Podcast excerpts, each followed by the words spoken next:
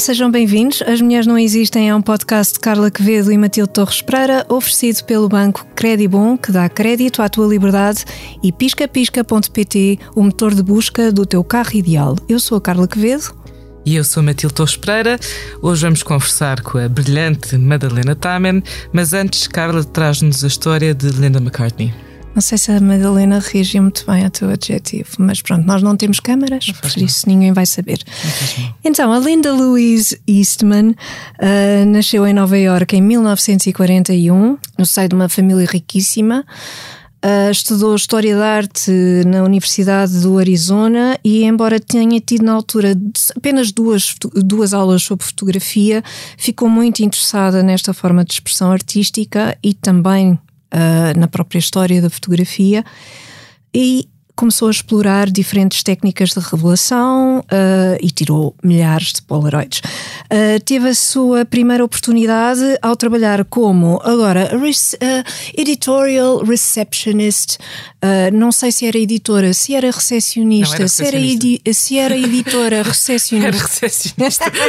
era recepcionista na revista Town and Country e, quando foi convidada para uma festa dos Rolling Stones no SS Panther, no Rio Hudson uh, e foi convidada para tirar fotografias da banda. Uh, e esta revista Town and Country publicou um editorial feature das fotografias porque ficaram muito impressionados com o trabalho, trabalho da Linda Eastman. Em meados dos anos 60, a Linda já era uma fotógrafa profissional, fotografou muitos músicos, muitas bandas, tais como Rolling Stones, Otis Redding, B.B. King, The Birds, Jimi Hendrix, etc. Uh, mas foi a sua fotografia do Eric Clapton que foi publicada na edição da Rolling Stone de 11 de maio de 1968, que foi um marco na medida em que pela primeira vez a revista escolheu uma fotografia de uma mulher para a capa. Em 1967 já tinha sido nomeada fotógrafa do ano nos Estados Unidos e conheceu Paul McCartney em Londres, onde se encontrava a trabalho. Dois anos depois casaram. Tocou a Linda McCartney, tocou e cantou em alguns temas do Paul McCartney quando este se lançou a solo. Também gravou vários discos sozinha, teve a sua banda, teve um álbum póstumo lançado em, em 1989. Eu não me vou alongar mais, sugiro que leiam sobre a Linda McCartney. Mas deixo só esta informação. A partir de 89, uh, este casal, Paul e Linda McCartney, uh, começaram a ser ativistas uh, na defesa dos direitos dos animais e pela promoção do vegetarianismo. Linda pôs a, a fotografia ao serviço das causas, lançou vários livros com receitas vegetarianas. Uh, morreu em 1998, na sequência de complicações de um cancro da mama, diagnosticado dois anos antes. Uh, e o seu trabalho continua a ser lembrado, homenageado uh, pela exposição na National Portrait Gallery em Londres, por exemplo, entre muitos outros museus, muitas outras galerias de arte. Foi uma mulher que se interessou por muitas coisas ao longo da vida e que fez muitas coisas diferentes. Fotografia, cantou, compôs, fez livros de receitas. Criou quatro filhos. Criou quatro filhos, exatamente. E ela dizia que era a sua grande obra, que era a Heather, a Mary, a Stella e o James. Exatamente. Até fica assim um bocado comovida. É, é, uma, é sim. Grande Linda McCartney. Era fantástica, de facto. Agora, Madalena Tamen. Bem-vinda. Há sempre uma relação entre. É, é sempre aqui um casalinho. É. entre a primeira e a não. segunda. Não sei? Não sei, veremos. Não sabemos. Não então, sabemos. a Madalena tem 27 anos, estudou na Faculdade de Letras, já fez várias coisas, como tocar violoncelo, fazer balé, trabalhar numa leiloeira ou cozinhar num restaurante de ramen. Hoje em dia trabalha numa revista, tem uma banda e nos tempos livres faz traduções e palavras cruzadas. Vamos por partes. então, uh, tens uma licenciatura em Estudos Gerais, uma pós-graduação em Estudos Medievais e um mestrado em Teoria da Literatura. Além das razões óbvias, não é? A pista está no nome. O que é que te levou a decidir por esse percurso académico? Um, eu acho que também uh, a coisa que talvez possa descrever e que serve para, para o meu percurso académico, mas também serve para todas as outras coisas que fui fazendo, é que mais do que ter inspirações divinas ou ter grandes, grandes ideias sobre aquilo que eu queria fazer. Eu queria, sobretudo, e sempre quis, sobretudo, experimentar coisas. E, e, e felizmente também cresci num meio em que um, não era um problema poder experimentar várias coisas. E quando chegou a altura de escolher o curso, eu estava bastante um, resignada a ir para direito, mas estava resignada a ir para direito a pensar ok, pelo menos é um curso que é um curso de base que abre muitas portas e depois posso nem nunca exercer nem nada, mas pronto, pelo menos tenho direito debaixo, de, debaixo do braço. Mas depois Clássico. percebi que. Hum, exato, exatamente. E, e depois, uma ferramenta. Uma ferramenta, exatamente. Uhum. Uh, posso ser chata em jantares e coisas assim. Exatamente. no mínimo, se tudo falhar. Mas depois, felizmente, pouco tempo antes de eu entrar para a faculdade, abriu este curso de Estudos Gerais, que no fundo era uh, o melhor de todos os mundos, porque de repente, é, é, no fundo, é um curso que é equivalente ao curso de, do chamado Liberal Arts uh, nos Estados Unidos, ou seja, a pessoa tem direito a fazer. Uh, o curso organiza-se por majors e minors, e portanto a pessoa pode andar aí a navegar. Neste caso, na altura em que eu entrei, ainda só havia três faculdades envolvidas no curso de Gerais era a Faculdade de Letras, a Faculdade de Ciências e a Faculdade de Belas Artes. E hum, éramos obrigados, obrigados não, mas éramos dentro de um, de um regime de créditos, éramos obrigados a fazer X créditos em cada faculdade. Claro que eu fiz muito mais na Faculdade de Letras, mas também tive a oportunidade de ir à Faculdade de Ciências, onde e o que é que fizeste na Faculdade de Ciências? o que é que escolheste? Letras. tipo história. História, história, história e filosofia das ciências. Haverá limites para a ciência. Eh, coisas desse género, ou seja, não, não, não aprofundei. Não foram matemáticas não. aplicadas, nem foi... física, física. Nada, um, nada. Física 1. Um. Mas depois foste para estudos medievais. Depois fui para estudos medievais porque, mais ou menos a meio do meu curso de, da minha licenciatura de Estudos Gerais, comecei a enverdar. Pronto, isso é a grande virtude deste curso: é a pessoa de facto ir descobrindo aos bocadinhos o que é que gosta de fazer. Que interessa. E, uhum. e, no fundo, fazer o caminho por partes. E eu acho que também é, é para isso que serve a universidade, sobretudo.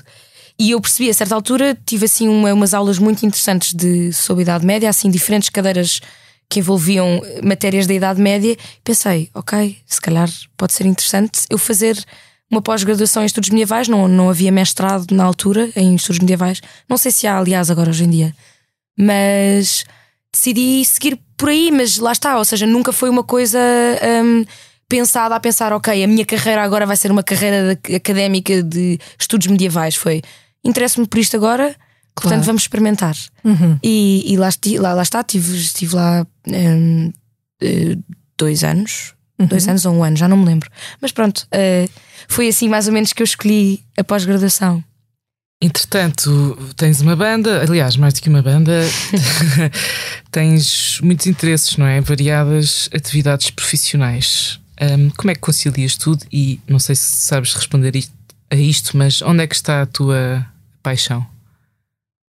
Um, é obrigatório ter só uma? Não, claro Eu que acho não. que não, sem dúvida. Não é? Acho que não. E acho também não é preciso sequer uma pessoa ter uma paixão. É, também não é preciso, também um, não é obrigatório ter. Agora tinha é ficado verdade. bonito elogiar as pessoas, não é?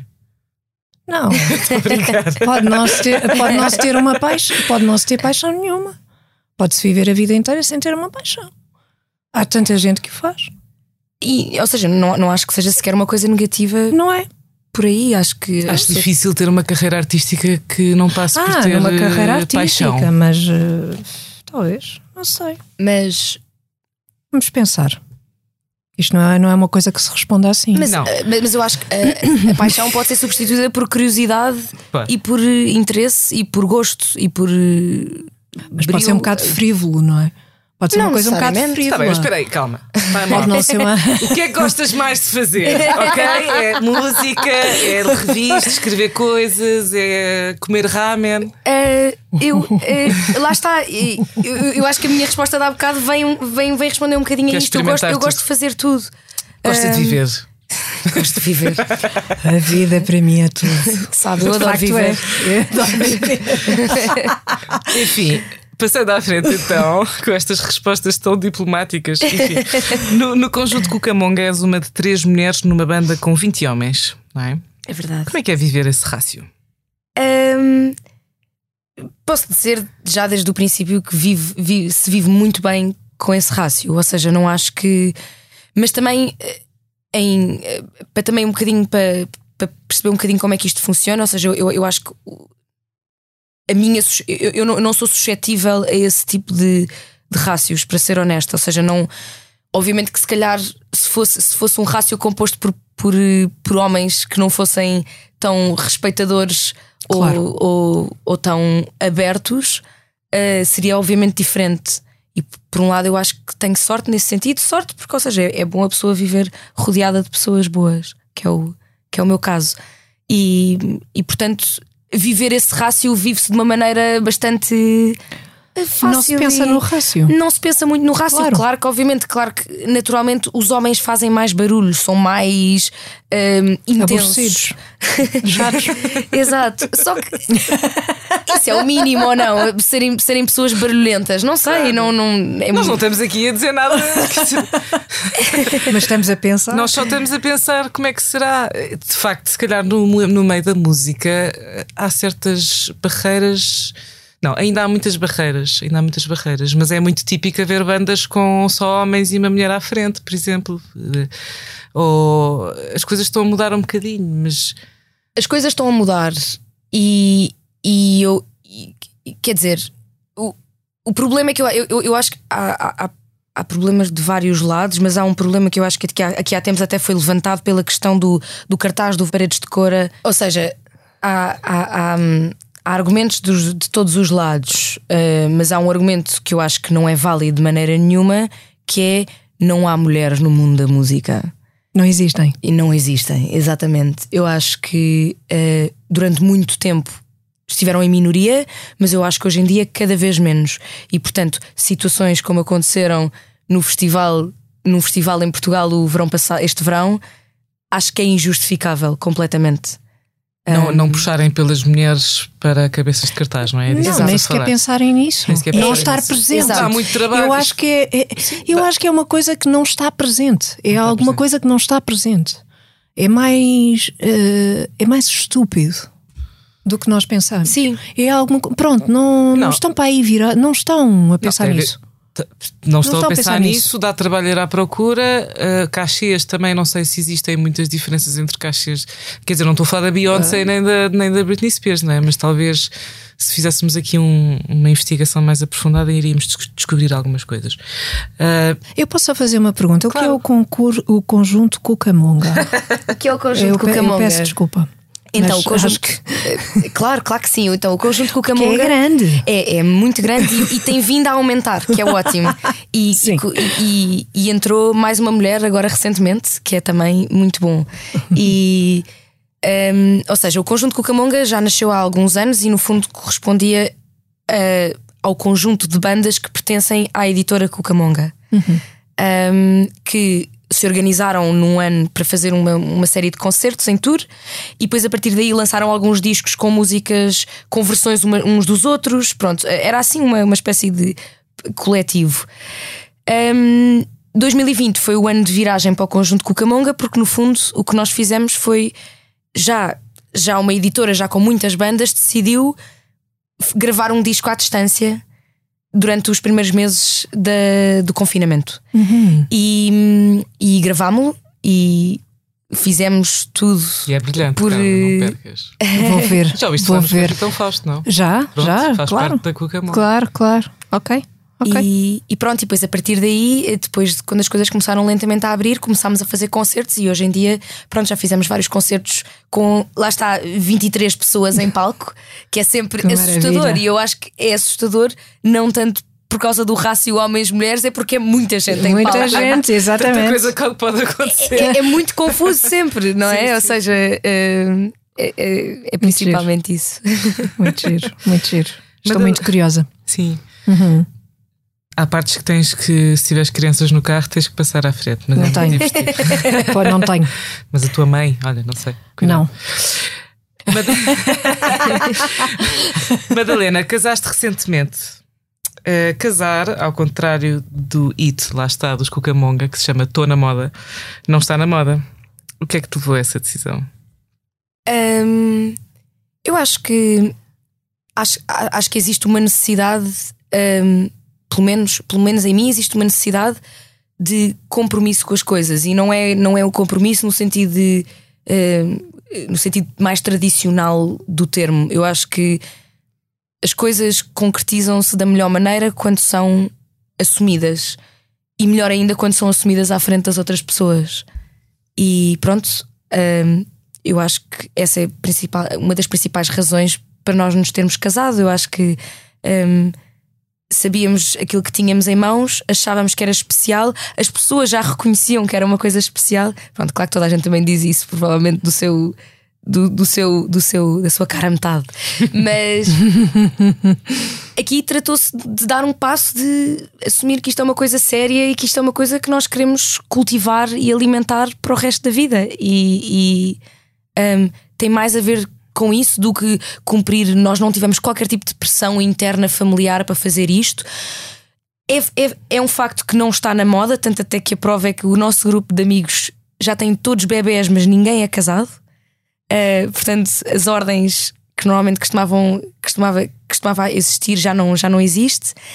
Um, mas para nós os dois eu acho que foi uma coisa bastante uh, natural. Acho que tanto eu como o Domingos valorizamos esta ideia de, de compromisso. Mas você já mais tem que um, responde um bebê isso. que se chama Miso, ou não? É verdade. Mas é um, Então, é um- então. Não, é um, é um bebê que dá muito menos trabalho e Ah, é, um, é sim, pois. Sim. Eu também tenho um destes. Eu, eu confesso que tenho alguma dificuldade em perceber e adorava que vocês me elucidassem qual é a cena com os gatos, porque eu não consigo perceber. Não Como consigo assim? perceber. Tu deves ter sido a única pessoa que foi lá à casa e que viu o gato mais absolutamente extraordinário que existe no mundo, logo a seguir ao teu, claro, evidentemente.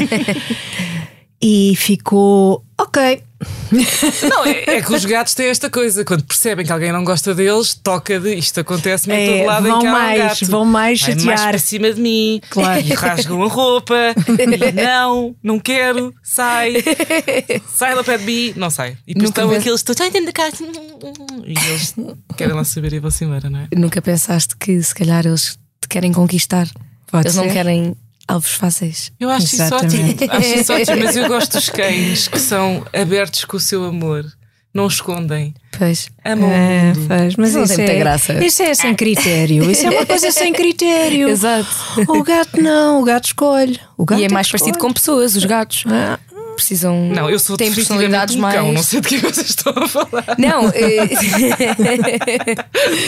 eu, por, acaso, por acaso, nesse aspecto, acho que não. Acho que os gatos são assim. personalidades calham- calham-nos personalidades muito, Sim, muito diferentes. específicas. Ou seja, não é todos- nada. Sim, isso é verdade. Não, não dá tanto para moldar como dá um ah, cão. não, isso não. Isso não. É nesse sentido. Ah, sim, sim.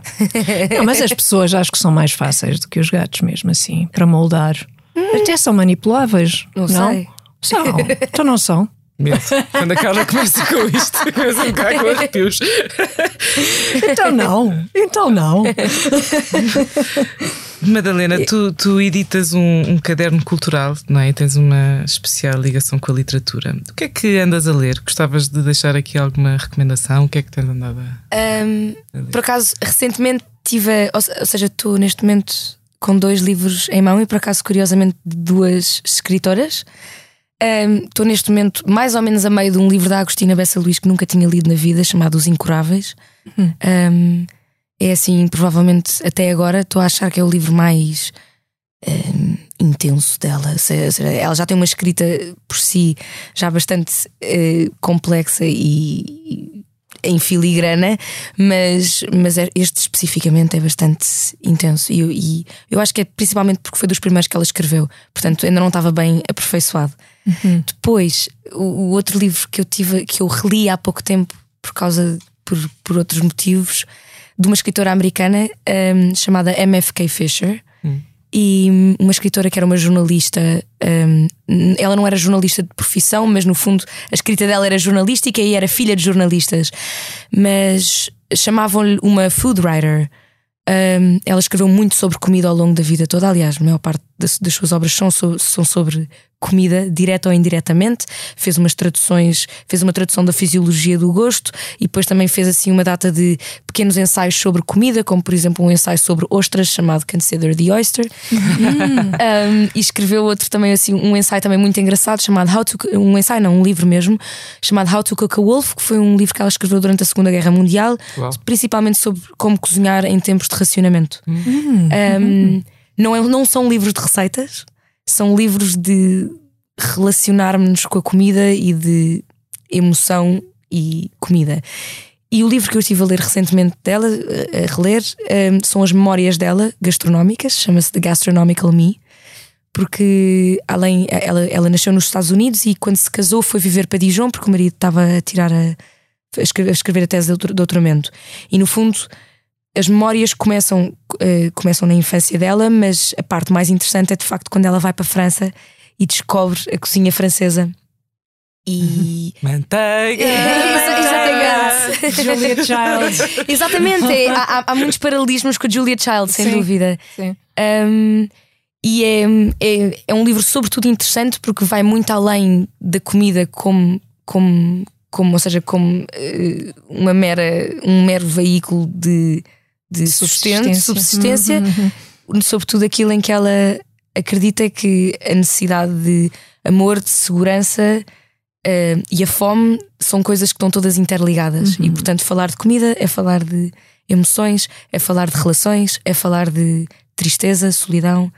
Enfim, recomendo muito estas memórias Que maravilha. da Gastronomical Me. E, e é de quando essa escritora? Quando é que nasceu? Ela, é ela nasceu em, ela nasceu em 1908 ou 9 um, e morreu em, nos anos 90. Este livro é de 43, julgo eu.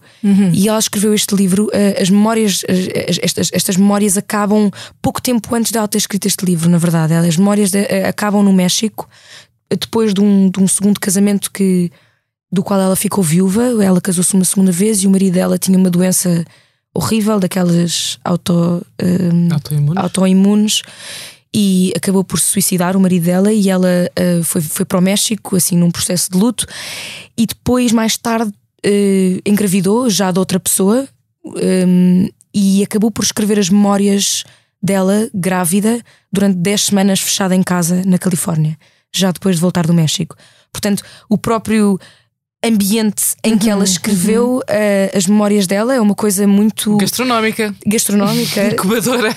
Exato. Cozinha- Estava ali a cozinhar muitas coisas ao mesmo tempo. Aliás, e depois também há quase aquela Sim, relação sim, entre sim. cravings e a pessoa estar, a- estar, Sim, estar sim. grávida, ou seja, uma coisa muito emocional, muito hormonal, e de repente estar a falar de.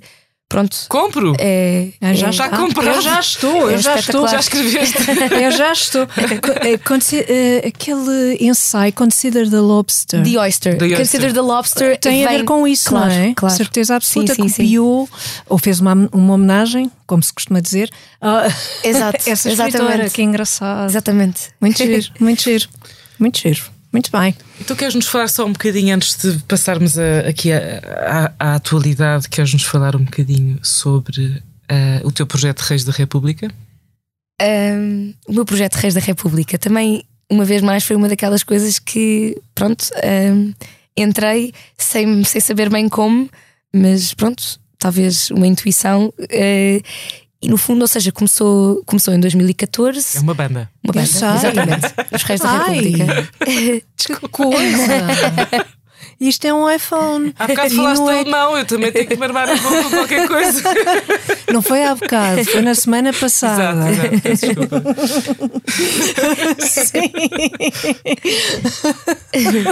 Força. Então, eh, começou em 2014, a convite de, um- de uma pessoa, depois, do Luís, que mais tarde se tornaria num grande amigo meu e ainda hoje é um grande, grande amigo meu, que tinha no fundo uma banda com outros amigos dele, rapazes, hum, da escola, e que no fundo queriam alguém, no pronto, sabiam que eu tinha cantado nos coros, umas coisas do género, convidaram-me.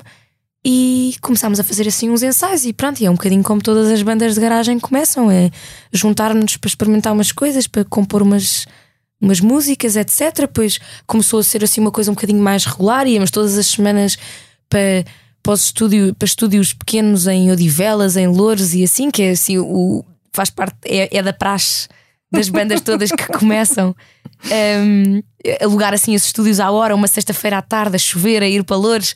Pronto, é assim, essa faz parte, eu acho que é uma é escola, escola de virtudes.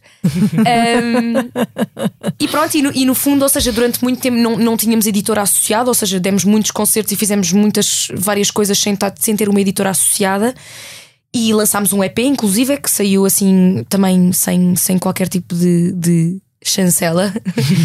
e, e depois finalmente cruzámos-nos com, com o Cucamonga, que nos apadrinhou e que se tornou na nossa editora Profábulas, que no fundo já era um conjunto de músicas que nós já tínhamos, ou seja, eh, já eram músicas que nós tocávamos ao vivo, tínhamos gravações que não eram assim grande coisa e que pronto, conseguimos gravar graças ao estúdio de Alvalade da Cucamonga e saiu em 2018 e foi assim uma grande aventura. Foi o, para já, pronto, o, primeiro e único disco que temos dos Reis da República.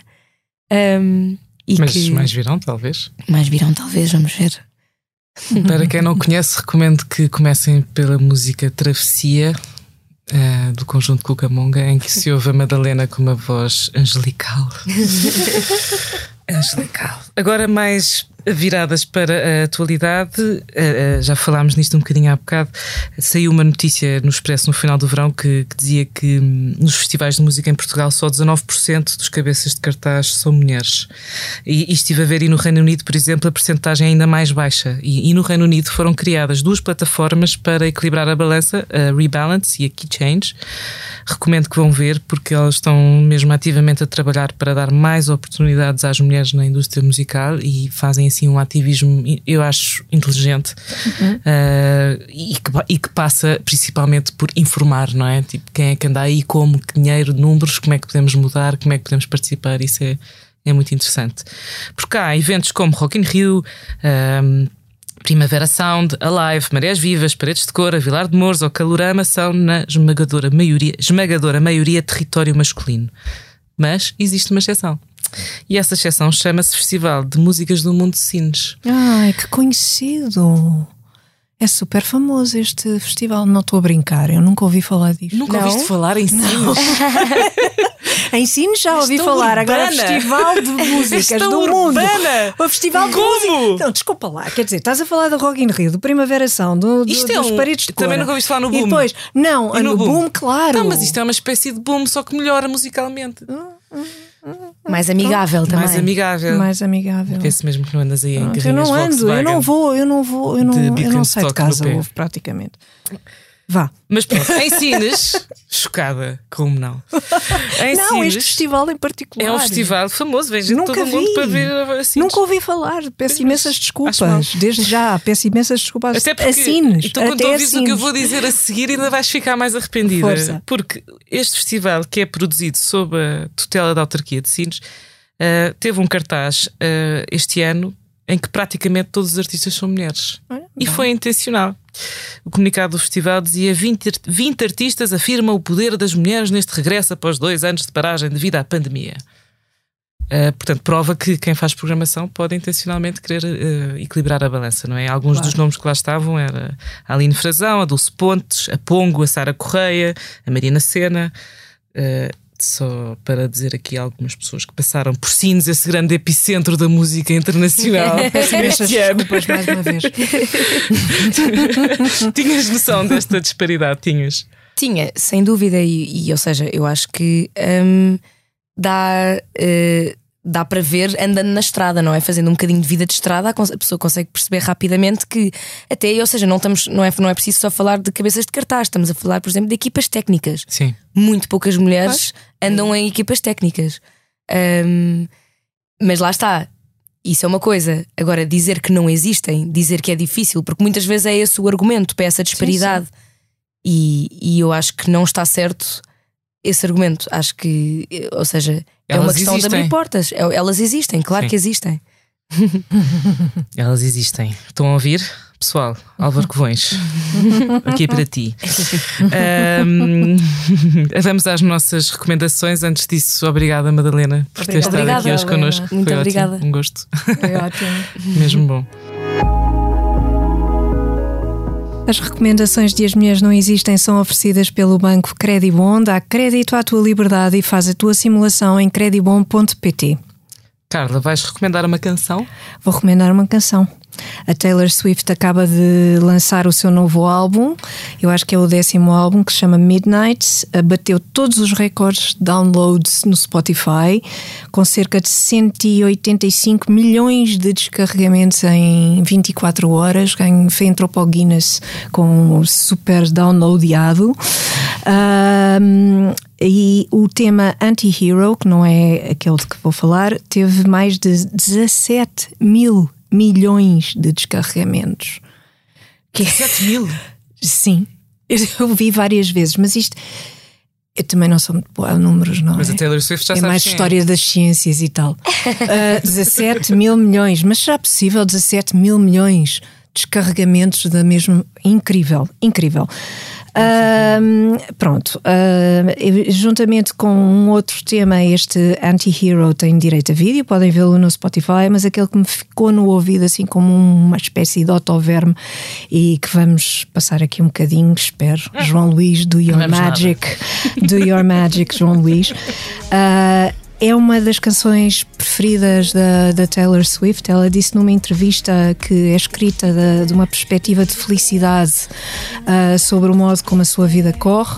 Uh, como uma espécie, ela acredita no karma, como uma espécie de recompensa uh, pelas coisas boas que faz ou que fez.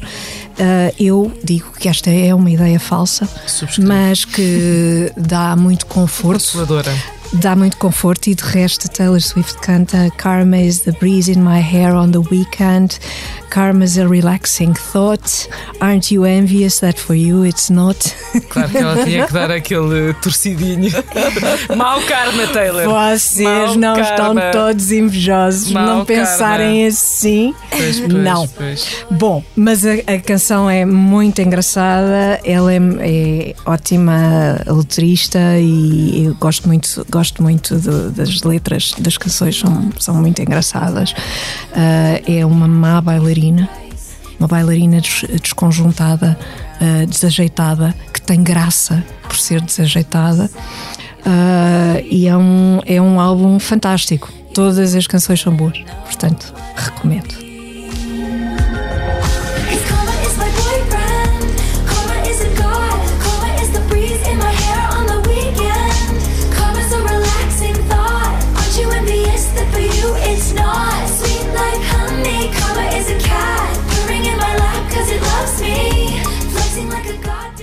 Confesso que não é a minha artista favorita, mas não, reconheço-lhe. Não é, não é a minha favorita, mérito. mas desde que vi aquele. Uh, isto foi sobretudo quando vi aquele documentário no Netflix americana, hum.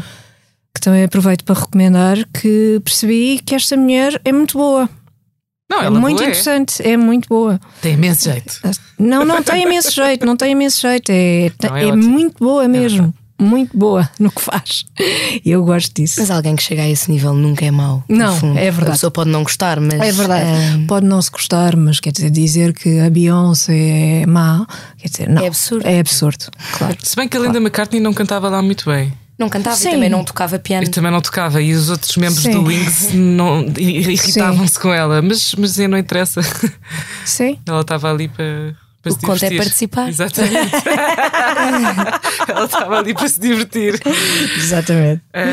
Um, e já que temos e tu, cá e tu Madalena, Matilde, sim. vais recomendar uh, qualquer coisa que tenha a ver com a Madalena. Exatamente. Tem, tem a ver com a Madalena. Tem. Tem mais, eu não sei se tem a ver com a Madalena, tem a ver com um dos sítios onde a Madalena trabalha, Exatamente. um dos 747 sítios onde a Madalena trabalha. Exatamente. Uh, aproveito para recomendar um ciclo de conversas no Centro Cultural Brutéria, no Bairro Alto. Chama-se Figuras Femininas na Bíblia, é aos sábados e dura até 3 de dezembro. Quem vive em Lisboa pode ter visto pela cidade uns cartazes roxos com os nomes destas senhoras, e eu vou dizê-los com toda a propriedade: Sara, Agar, Ruth, Noemi, Judite e Esther. Estas já foram, mas ainda há tempo para apanhar a Samaritana, Madalena, Lídia, Priscila e Febe. Uhum. Cada sessão inclui um tempo de apresentação, um momento de silêncio ou conversa e um espaço final para o diálogo. Podem pesquisar mais informação sobre este ciclo de conversas em www.bruteria.org. Vão lá aprender sobre estas senhoras da Bíblia. Da Bíblia. Parece-me um ah, ótimo parece programa. fantástico. Queres acrescentar alguma coisa sobre este ciclo este de conversas? Hum, acho, que- acho que não, acho que também. Ou seja, ainda, ainda não fui a nenhum, na verdade. Portanto, Se calhar vemos lá na Madalena. Vemos lá na Madalena. Ah, claro. Na Madalena temos de ir. Temos de ir à Madalena. Obrigada. por ter Muito estado obrigada. Madalena. Obrigada, Obrigada. à nossa convidada Madalena Taman. As Mulheres Não Existem é um podcast de Carla Quevedo e Matilde Torres Pereira, oferecido pelo Banco Credibon e por piscapisca.pt. A sonoplastia é de João Luís Amorim. Pode ouvir e seguir os episódios em todas as plataformas de podcast e em expresso.pt. Até ao próximo As Mulheres Não Existem, um podcast sobre mulheres para ouvintes de todos os géneros.